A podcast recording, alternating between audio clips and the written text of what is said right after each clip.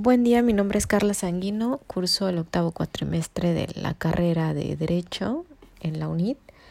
y en la presente actividad voy a explicar la elaboración de un acta en la que conste la comparecencia del apoderado legal de la persona eh, moral ficticia.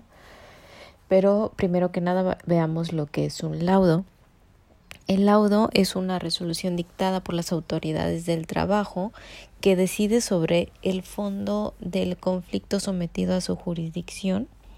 Son sentencias definitivas, pero no tienen por sí el carácter de cosa juzgada, puesto que para ello se necesita que no se combata mediante el juicio de amparo. ¿Cuáles son sus requisitos? En el artículo 840 de la Ley Federal del Trabajo precisa claramente cuáles son los requisitos que deben eh, reunir los laudos, tales como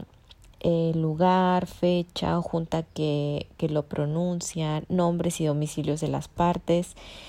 contener un extracto de la demanda, su contestación, las reclamaciones de las partes y los hechos controvertidos, una relación de las pruebas y la valoración otorgada por la Junta, un resumen de los alegatos, las razones legales o de equidad, así como la doctrina que le sirve de fundamento o los puntos resolutivos.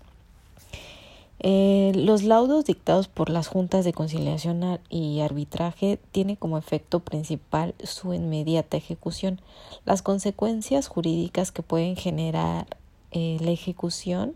son pagar una cantidad de dinero,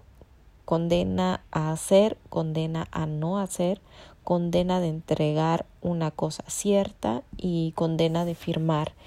un documento. Eh, los laudos se encuentran clasificados en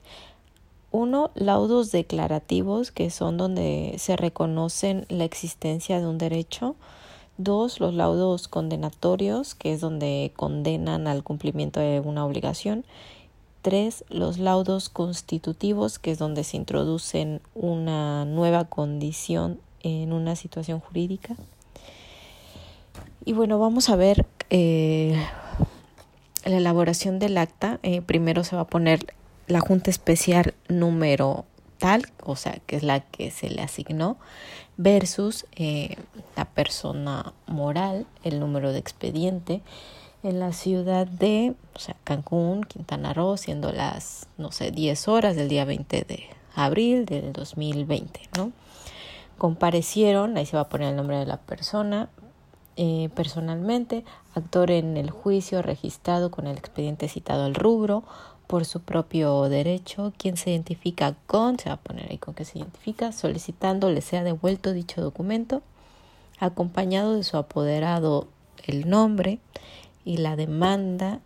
el nombre representada por su apoderado, personalidad que acredita con, ahí se va a poner con que se acredita. Los comparecientes manifestaron que se dan por notificados del laudo dictado por esta junta con fecha tal en este juicio y expresa su conformidad con el mismo para todos los efectos legales. En uso de la palabra, el apoderado de la demanda dijo que en este acto viene a dar cumplimiento al punto